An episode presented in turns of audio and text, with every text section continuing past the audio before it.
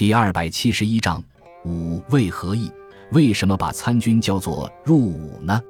伍字最初为军队编制，伍字拆开为五人。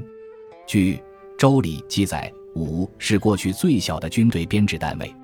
五人为伍，五伍为两，四两为卒，五卒为旅，五旅为师，五师为军。天子统六军，诸侯可领一军。管子中五人为伍。墨子公书全武为上，破武次之。这里的武均为军队基础编制单位，五人设一个长，有武伯、武长、武部等称谓，类似于现在一个班，但人数要少。中国古代的户籍制度也是武家编为义务，如武籍是指平民的户籍，武后指边民为武，乡为侯望。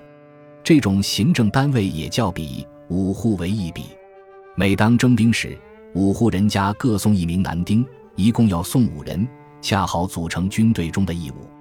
无论干什么事情，这五个人总被分在一起，因此参军当兵就叫做入伍。以后历代的军队编制在不断的变化，但伍的叫法一直流传下来，人们也习惯把参军服兵役叫做入伍。在古代，由于封建等级制度的存在。爵位世袭，要想获得一定的封赏，立军功是一种方式。中国自秦代开始实行军功奖励制度，以后历代均有发展。